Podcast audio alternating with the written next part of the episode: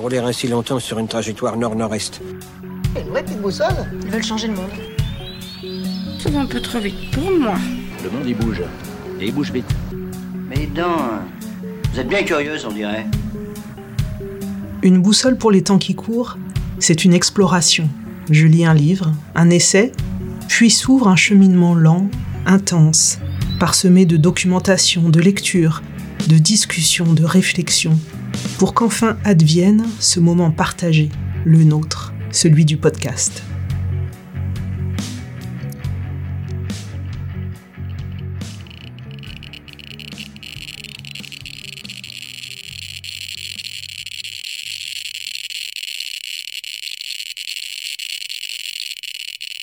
Ce qui finit aujourd'hui, c'est le nucléaire en nous. Cette phrase n'est pas de moi.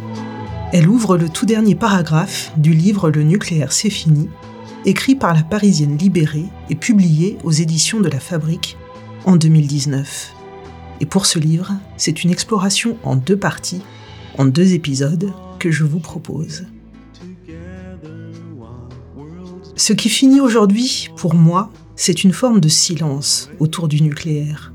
Pas celui des militants antinucléaires, qui sont à l'origine des mouvements écologistes en France notamment. Non, ce qui finit aujourd'hui pour moi, c'est le silence, ou l'absence de débat. À quoi tient ce silence? Parce que nous croyons à ce nouvel avenir français.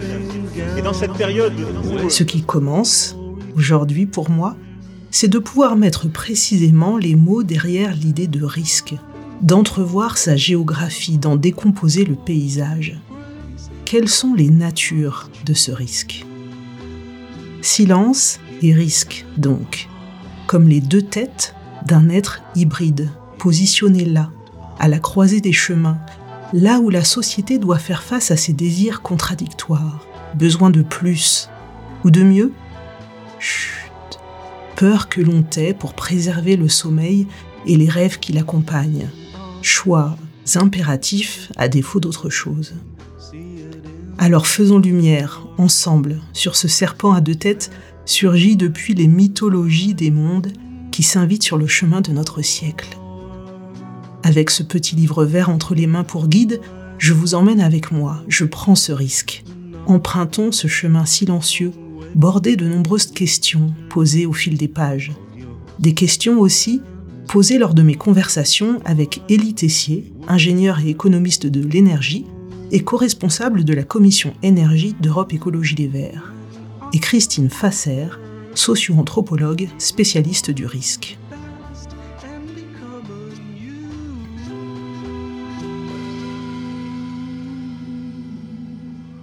Silence siffle le serpent d'un côté.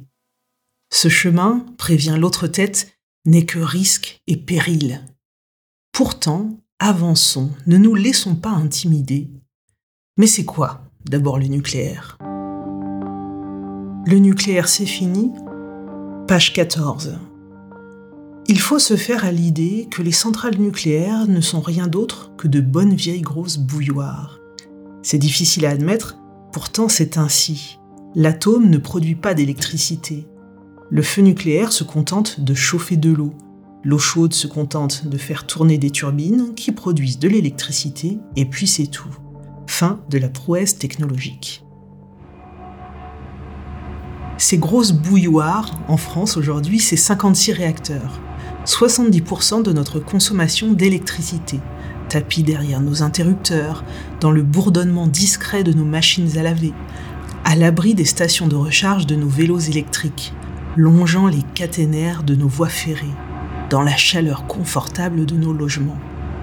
L'atome, invisible et silencieux, est partout, notamment dans les couloirs, salons et bureaux du palais de l'Élysée. Le nucléaire, c'est fini. Page 7. Le choix du nucléaire, militaro-civil comme son inspirateur, a été fait sans nous, qui n'étions pas nés, mais également sans nos parents ni grands-parents, qui n'ont guère été consultés et ont subi une intense propagande nationaliste autour du thème de la nécessaire indépendance énergétique du pays. Face à la détermination martiale des gouvernements sur ce sujet, il a parfois pu sembler vain de s'insurger et, de façon corollaire, il a pu paraître raisonnable de faire confiance à l'État, ou, du moins, de s'accommoder de ses pratiques, de faire avec, quoi. Pourquoi s'attaquer à une question sur laquelle il ne nous est laissé aucune prise? N'est-ce pas un genre de lutte perdue d'avance? Après tout, sommes-nous experts en physique nucléaire? Non. En stratégie énergétique et guerres internationales? Non plus. Le silence du nucléaire tient à cela. Qui sommes-nous, simples profanes, pour parler du nucléaire? Il faut être légitime pour en parler. Allez, je vous raconte une anecdote. Alors que je parlais de ce livre, justement, Le nucléaire c'est fini, sur les réseaux sociaux, un anti-nucléaire m'a interpellé. Pfff, la Parisienne libérée n'est pas une experte du sujet, elle n'a aucune légitimité pour en parler. En effet, la Parisienne libérée est une journaliste, une autrice, une conteuse ou poète peut-être. Et moi alors, qui suis-je? Personne. Allons bon, n'est-ce pas là le premier tour de force du nucléaire? D'imposer l'air de rien une sainte légitimité permettant de le questionner Il y a 18 ans que le général de Gaulle, alors président du gouvernement provisoire de la République, crée par ordonnance le commissariat à l'énergie atomique. Je veux, en ce jour anniversaire, lui rendre devant le pays un public hommage.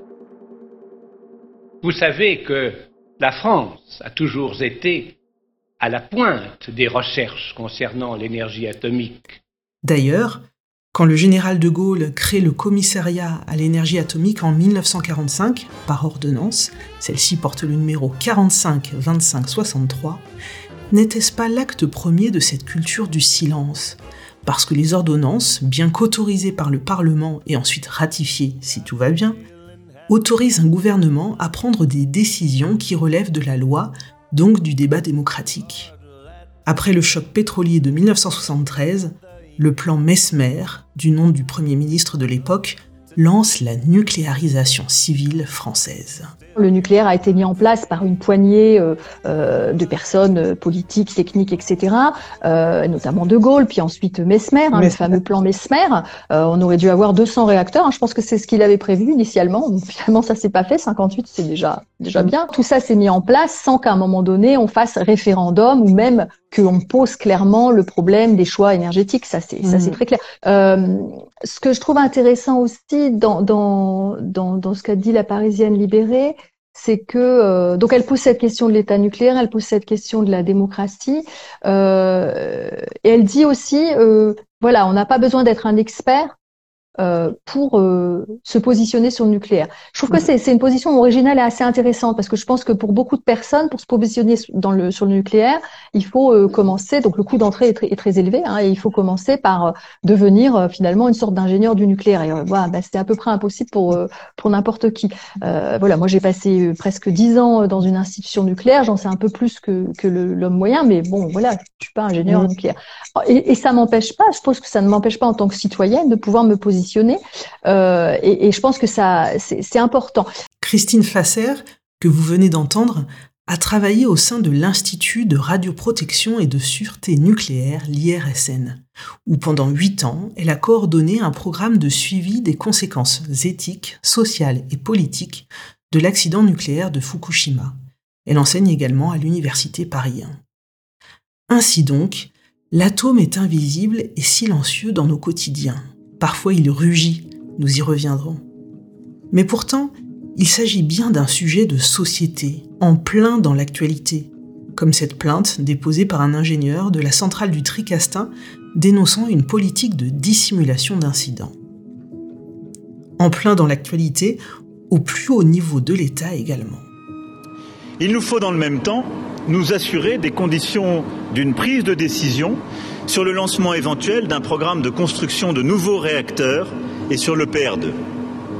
Ce travail d'étude sur la construction de nouveaux réacteurs est indispensable et je souhaite qu'il se poursuive et s'achève dans les prochains mois afin que tous les éléments nécessaires soient disponibles avant la fin du quinquennat.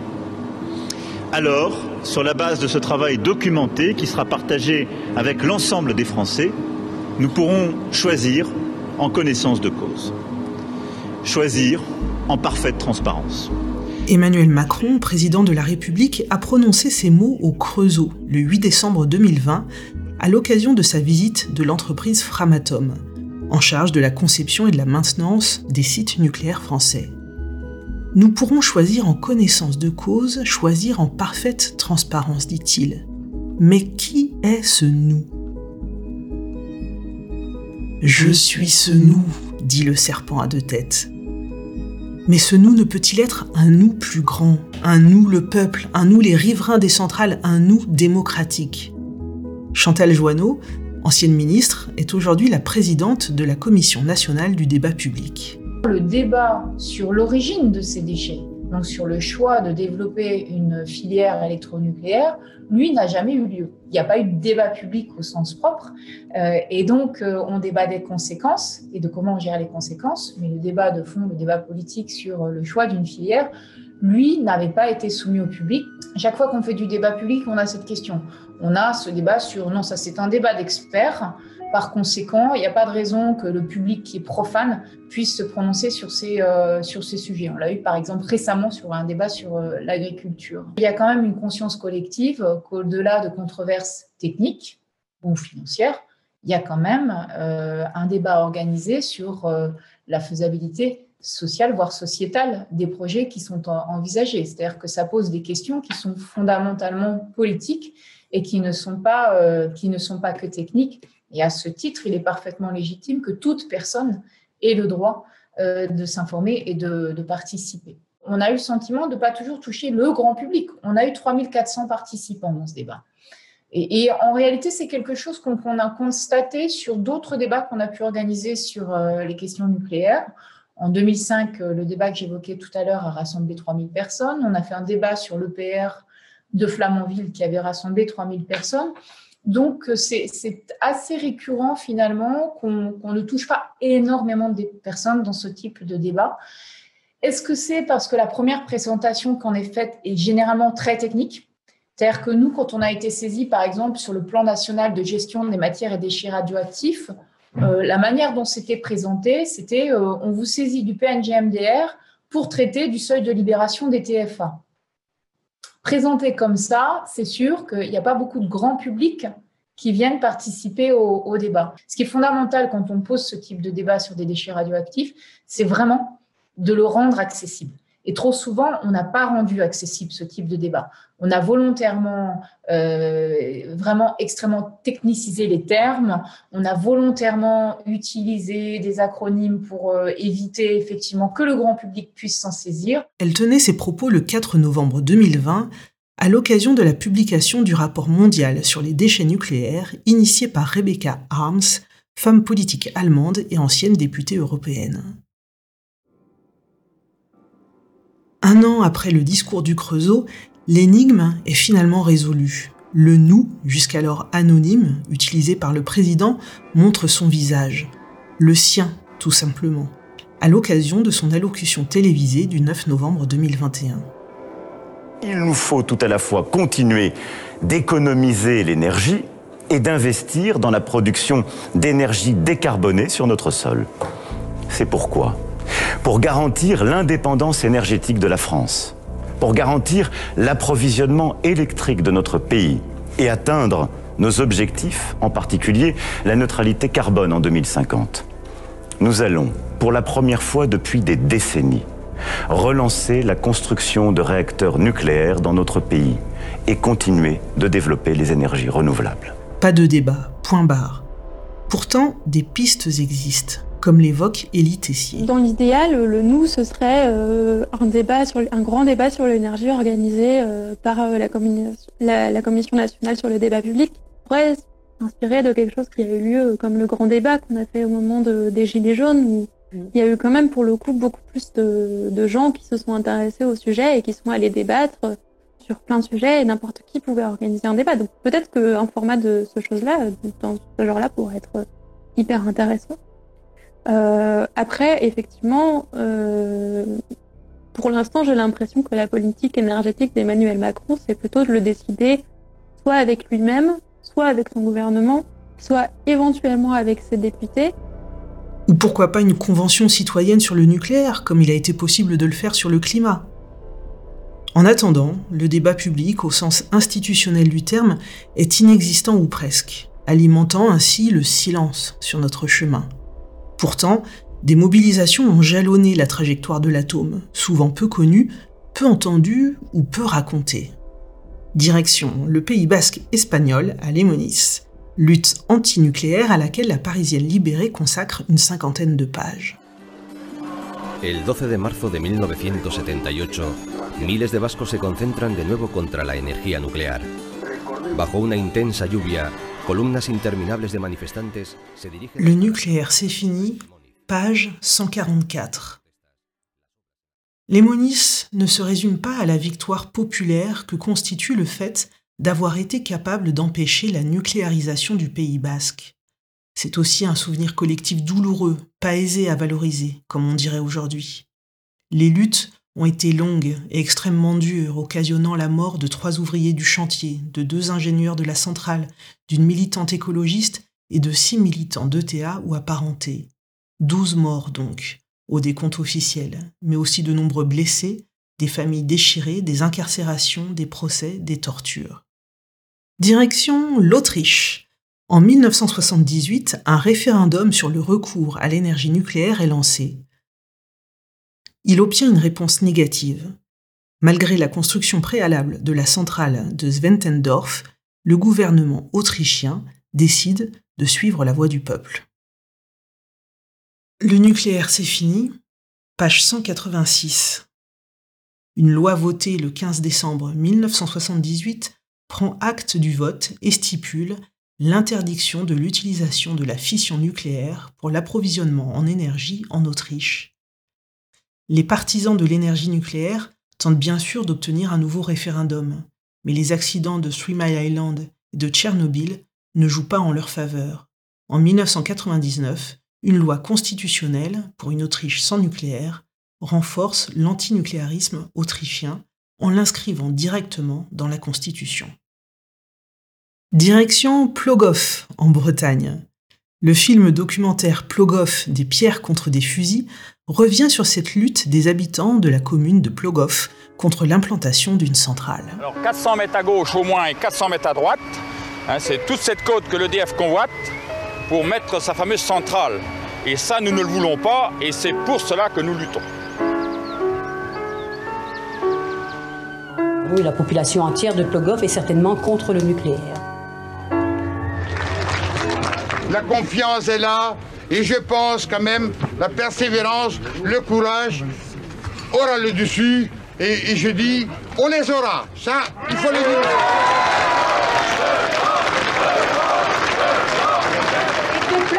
deviennent une île et qu'on ne les voit plus sur notre terrain. Parfois, le silence de notre serpent a pu être brisé et sa seconde tête, le risque, a été vaincu. Mais elle repousse sans cesse. L'une des raisons en est peut-être l'absence ou la faiblesse de la contre-expertise en matière nucléaire. On a une position d'expert, on est reconnu soit comme ingénieur, soit comme chercheur. Euh, dans un domaine qu'on connaît, moi c'était la politique de l'énergie et puis le nucléaire, eh ben, on est au service en gros de qui est intéressé par, par ce qu'on peut leur donner.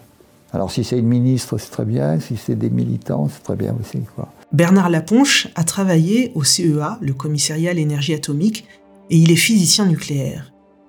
Il est un des quelques contre-experts français. Christine Fasser regrette que la contre-expertise française soit si peu structurée. C'est très important qu'il y ait aussi des contre-experts du nucléaire, et il n'y en a pas assez en France. Je pense que c'est euh, Bernard Laponche euh, qui a fait remarquer qu'en fait, en France, euh, les, les contre-experts, quand je dis les contre-experts, je parle des, des, des experts qui peuvent vraiment porter un avis scientifique fondé, etc., euh, sur, sur des, sujets nucléaires pointus, euh, en dehors de la sphère nucléaire, c'est-à-dire en dehors de l'Institut de protection et de sûreté nucléaire, de l'exploitant nucléaire EDF, euh, de l'autorité de sûreté nucléaire. En dehors de ce monde-là, hein, donc un monde universitaire, un monde d'experts indépendants, bah en fait, il se compte un peu sur les sur les doigts d'une main. J'ai interviewé ces contre-experts, par exemple Michael Schneider, Bernard Laponche, David Boilet.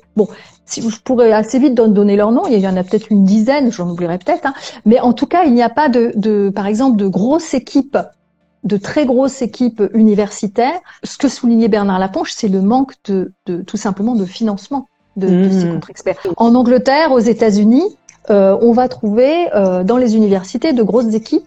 Et du coup, je pense que ça donne une, un pluralisme de points de vue Hein, on sort un petit peu de, de l'espace, à ce que nous on appelle dans notre jargon des espaces confinés, c'est-à-dire des mmh. espaces confinés où se discutent des choses avec des gens qui sont pleins de bonne volonté et qui sont pas des idiots, certes. Hein. Euh, c'est pas ça le problème. Mais en tout cas, voilà, c'est discuté entre une dizaine de personnes qui, qui sont à peu près souvent un peu d'accord entre elles. Hein. Parmi ces quelques contre-experts français, il y a aussi des femmes, Monique Séné, physicienne nucléaire et présidente du groupement des scientifiques pour l'information sur l'énergie nucléaire. Ou la défunte Bella Belbeoc, ingénieure spécialiste de l'impact des rayonnements ionisants sur le vivant.